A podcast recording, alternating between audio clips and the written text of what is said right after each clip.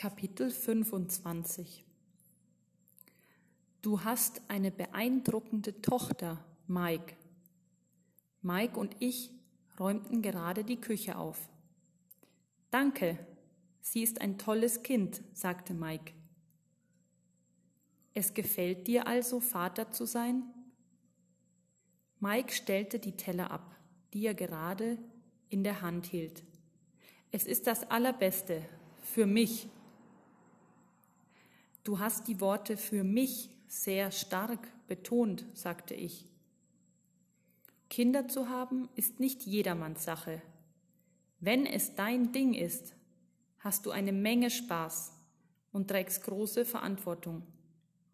Ist es nicht dein Ding, hast du eine Menge Arbeit und trägst große Verantwortung. Ich habe das noch nie jemanden sagen hören. Er schmunzelte. Es liegt daran, dass man seine Kinder nicht zurückgeben kann, sobald man sie einmal hat. Es ist also nicht jedermanns Sache? Nein, definitiv nicht. Das soll aber nicht heißen, dass jemand ein besserer oder schlechterer Mensch wäre, nur weil er Kinder hat oder eben keine. Es bedeutet nur, dass es nicht jedem entspricht. Warum entspricht es dir? Zu der Zeit, als Emma auf die Welt kam, hatte ich mich bereits um die allerschwierigste Person gekümmert. Ich lachte.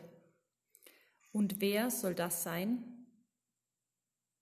Ich. Du?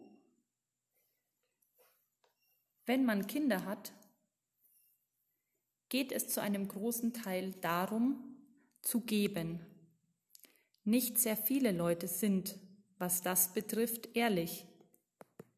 In der Werbung sieht man das entzückende Baby, das auf dem Arm eines Elternteils gehätschelt wird. Oder den perfekten kleinen Familienmoment, in dem alle ausgeruht sind, strahlen und das Kind etwas unglaublich Niedliches tut. Die Werbung zeigt, wie das Kind den Eltern Liebe schenkt. Aber so ist es nicht, oder?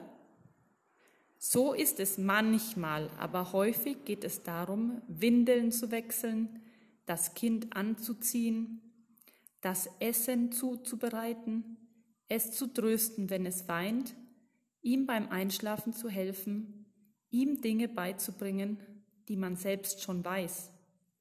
Als Mutter oder Vater geht es vor allem ums Geben, besonders wenn die Kinder klein sind. Er schwieg kurz. Viele Menschen haben ein Kind, weil sie etwas bekommen wollen. Sie sind nach einer Weile desillusioniert. Du bist das nicht? Nun, ich hatte mich, wie gesagt, bereits um mich selbst gekümmert, als ich Emma bekam. Ich hatte die Dinge gesehen, die ich sehen wollte hatte die Abenteuer erlebt, die ich mir gewünscht hatte. Ich war bereit zu geben. Kriegt man denn etwas zurück? Ja, eine Menge, jeden Tag. Aber es geschieht auf eine unspektakuläre Weise. Bevor Emma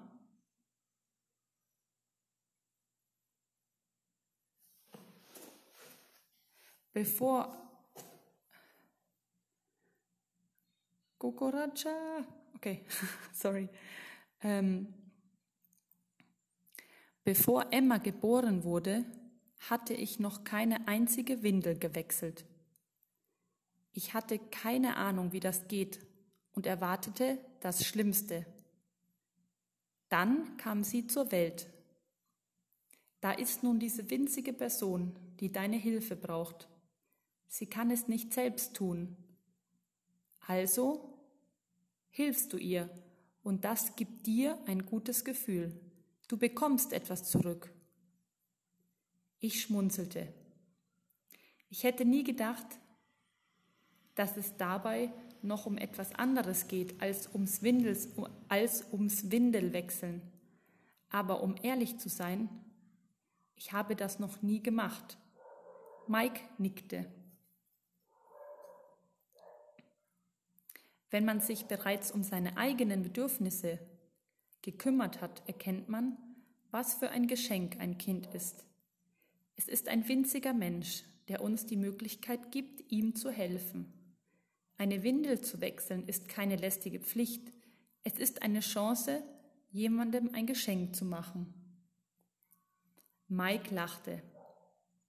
Dass man etwa zehnmal pro Tag macht, wenn sie noch sehr klein sind. Also bekommt man etwas zurück, weil man etwas gibt. Genau, die Freude entsteht durch das Helfen. Manche Menschen sind nicht bereit dazu. Sie möchten zunächst etwas bekommen, um dann vielleicht etwas zu geben. Das ist ihre Haltung. So funktioniert es aber nicht, wenn man Kinder hat. Trotzdem hast du gesagt, es sei das Allerbeste. Mike nickte. Für mich. Er hängte das Geschirrtuch auf, mit dem er die Teller abgetrocknet hatte. Man hat jeden Tag nur eine bestimmte Menge Zeit zur Verfügung, John. Die meisten Menschen rennen hektisch herum, weil sie so wahnsinnig viel zu tun haben auch wenn sie noch gar keine Kinder haben. Irgendetwas muss man zurückstellen, wenn das Kind kommt. Denn was ein Kind vor allem anderen braucht, ist Zeit, Liebe und Aufmerksamkeit. Mike hielt kurz inne, dann fuhr er fort. Erinnerst du dich von deinem letzten Besuch her an das Prinzip des ZDE? Natürlich, das ist der Zweck der Existenz. Ich habe mich vorhin mit Jessica darüber unterhalten. Wunderbar. Wenn nun jemand seinen ZDE herausgefunden hat und sich in seinem Leben unaufhörlich um seine Karriere kümmert, um diesen Zweck zu erfüllen,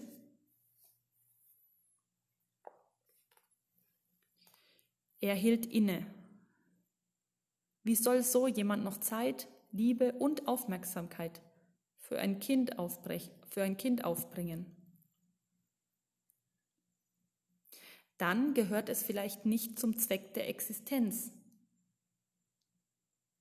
dieses Menschen Kinder zu haben, schlussfolgerte ich. Genau, zumindest noch nicht sofort.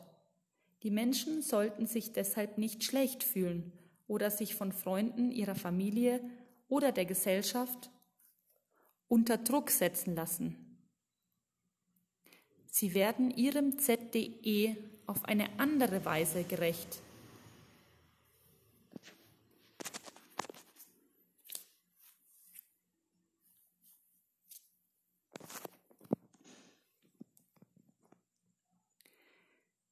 Ich bin hier im Café vielen Gästen begegnet, die ein Kind haben wollten, weil sie sich ein ausgefülltes Leben wünschten. Das ist ein Mythos. Ein Kind zu haben, füllt den Kinderteil aus, aber es bedeutet auch, dass ein anderer Teil weniger ausgefüllt ist. Möglicherweise inspiriert man nicht mehr so viele Menschen, erfindet nicht mehr so viele Dinge und kümmert sich nicht mehr so intensiv um das Wachstum des eigenen Unternehmens. Der Punkt ist, dass jeder Mensch verschieden und einzigartig ist, dass jeder besonders ist, John. Kinder zu haben und alles, was, was damit zusammenhängt, kann bei jemandem zum Zweck der Existenz dazugehören oder auch nicht. Und das ist in Ordnung so. Das scheint dort draußen aber nicht so in Ordnung zu sein, entgegnete, entgegnete ich in der Außenwelt. Ich weiß, besonders für Frauen. Aber wenn ein Kind der Schlüssel zu unglaublicher Erfüllung, Zufriedenheit und Glück wäre, würde man viel mehr erfüllte, zufriedene und glückliche Erwachsene sehen. Trotzdem hast du gesagt, es sei das Beste überhaupt. Weil es ein Teil meines ZDE ist. Ich war an einem Punkt, an dem ich bereit war, für Emma da zu sein. Ich erwartete nicht, dass sie meinen emotionalen Tank auffüllte.